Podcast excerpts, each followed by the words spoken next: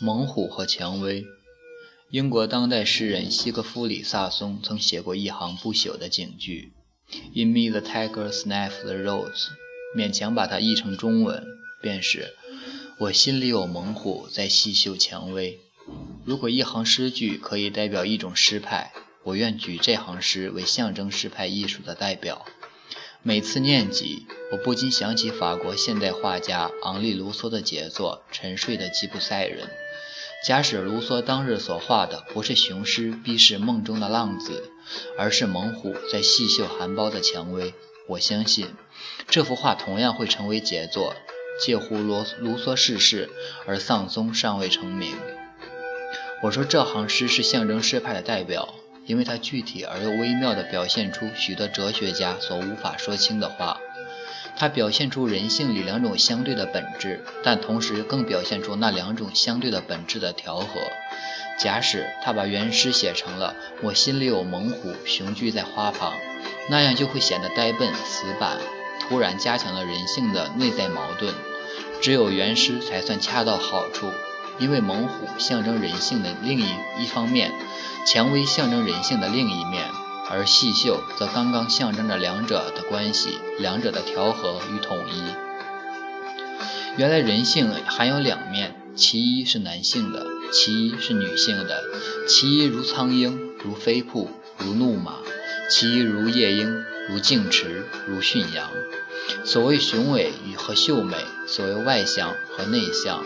所谓戏剧型的和图画型的，所谓戴奥尼苏斯艺术和阿波罗艺术，所谓金刚怒目，菩萨低眉，所谓静如处女，脱动若脱兔，所谓骏马秋风冀北，杏花春江江春雨杏花春雨江南，所谓杨柳岸晓风残月和大江东去。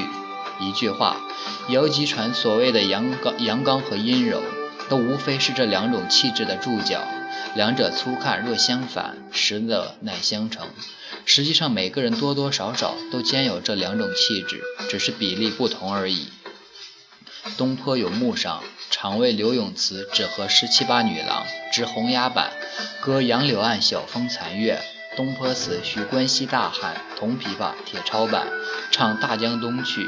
东坡为之绝倒，他显然因此因此种阳刚和阴柔之分而感到自豪。其实东坡之词何尝都是大江东去？笑渐不闻声渐杳，多情却被无情恼。绣帘开，一点明月亏人。这些词句恐怕也只和十七八女郎慢声低唱吧。而柳永的词句“长安古道马迟迟，高柳乱蝉嘶”，以及“渡万壑千岩，月溪深处，怒涛渐息，乔峰乍起，更闻山商旅相呼，片击高举”。又是何等境界！就是晓风残月的上半阙那一句“暮霭沉沉楚天阔”，谁能说它竟是阴柔？他如王维以清淡胜，却写过“一身转战三千里，一剑曾当百万师”的诗句；辛弃疾以陈雄胜，却写过“罗帐昏灯，哽咽梦中语”。再如浪漫诗人济慈和雪莱，无疑都是阴柔的了。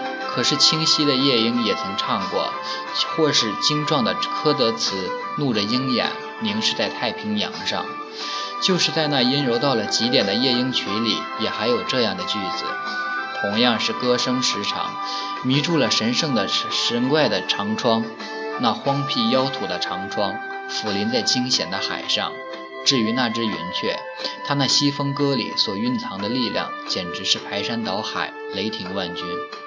还有一那一首十四行诗《阿西曼雅蒂曼阿西曼蒂亚斯》，除了表现艺术不朽的思想不说，指其气象之伟大、魄力之雄浑，也可匹敌太白的西风残照、汉家陵阙。也就是因为人性里面多多少少的含有着相对的两种气质，许多人才能够欣赏和自己气质不尽相同，甚至大不相同的人。例如在英国，华兹华斯欣赏密尔顿。拜伦欣赏顶吕普夏绿蒂，白朗黛欣赏萨格萨克德萨克瑞，史歌德欣赏简奥斯汀，史云鹏欣赏兰道，兰道欣赏白朗宁。在我国，辛弃疾欣赏李清照也是一个最好的例子。但是平时为什么我们提起一个人就觉得他是阳刚，而提起另一个人又觉得他是阴柔呢？这是因为被人心里的猛虎和蔷薇所形成的形式不同。有的人心原是虎穴，穴口的几朵蔷薇免不了猛虎的践踏；有的心，有的人的心原是花园，园中的猛虎不免给那一片香潮醉倒。所以前者气质近于阳刚，而后者气质近于阴柔。然而踏碎了蔷薇犹能盛开，最早了的猛虎有时醒来。所以霸王有时悲歌，弱女有时杀贼。梅村。此山晚作悲凉。萨松在第一次大战后出现了，出版了低调的新律。我心里有猛虎在细嗅蔷薇。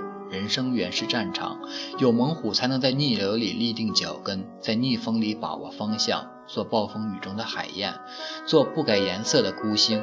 有猛虎才能创造慷慨悲歌的英雄事业，韩漫耿介，韩漫耿介拔俗的志士。胸怀才能做到孟郊所谓的“一镜破不改光，懒死不改香”。同时，人生又是幽谷，有蔷薇才能竹隐显幽，体贴入微；有蔷薇才能看到苍鹰空叫，蜘蛛吐丝，才能听到暮色潜动，春草萌芽，才能做到一沙一世界，一花一天国。在人性的国度里，一只真正的猛虎应该能充分的欣赏蔷薇，而一朵真正的蔷薇也应该能充分的尊敬猛虎。微蔷薇，猛虎变成了菲利斯坦；微猛虎，蔷薇变成了懦夫。寒离时，受尽了命运那巨棒的痛打，我的头在流血，但不曾垂下。华兹华斯时，最微小的花朵对于我，能激起非泪水所能表现的深思。完整的人生应该兼有这两种至高的境界。一个人到了这种境界，他能动也能静。能屈也能伸，能微笑也能痛哭，能像念世界人一样的复杂，也能像亚当夏娃一样的纯真。一句话，他心里有已有猛虎在细嗅蔷薇。